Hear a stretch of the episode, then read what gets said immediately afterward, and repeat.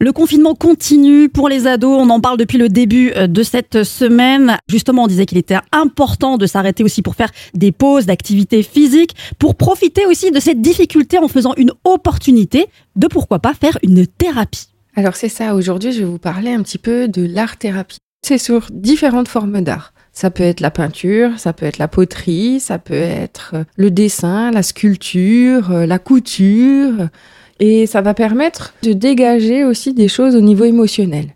L'art-thérapie, c'est pas forcément le rendu qui est important. C'est plutôt les sensations, les sentiments qu'on va mettre dans cette création artistique. Et c'est ça qui va permettre à nos ados ou à nos enfants de lâcher prise et à un moment donné de se recentrer sur une émotion en particulier. À eux, en fait, de pouvoir exprimer leur ressenti à travers un nouveau support. Et en même temps, ben, ça va leur faire développer euh, plein de choses au niveau de la dextérité, au niveau de la concentration, au niveau de la patience. Et ça leur permet vraiment de se libérer l'esprit, de se libérer la tête de toutes ces contraintes extérieures, de tout le mal-être qui peut y avoir autour d'eux et lâcher prise par rapport à tout ce contexte émotionnel. On disait la semaine dernière qu'on peut faire du yoga, par exemple, avec les enfants déjà très jeunes, à partir de l'âge de 2 ans.